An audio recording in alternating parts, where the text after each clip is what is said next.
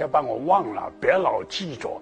你想，你记我那一点时间，你拿去学点科学技术，为国家做的贡献好。你想我想我干啥？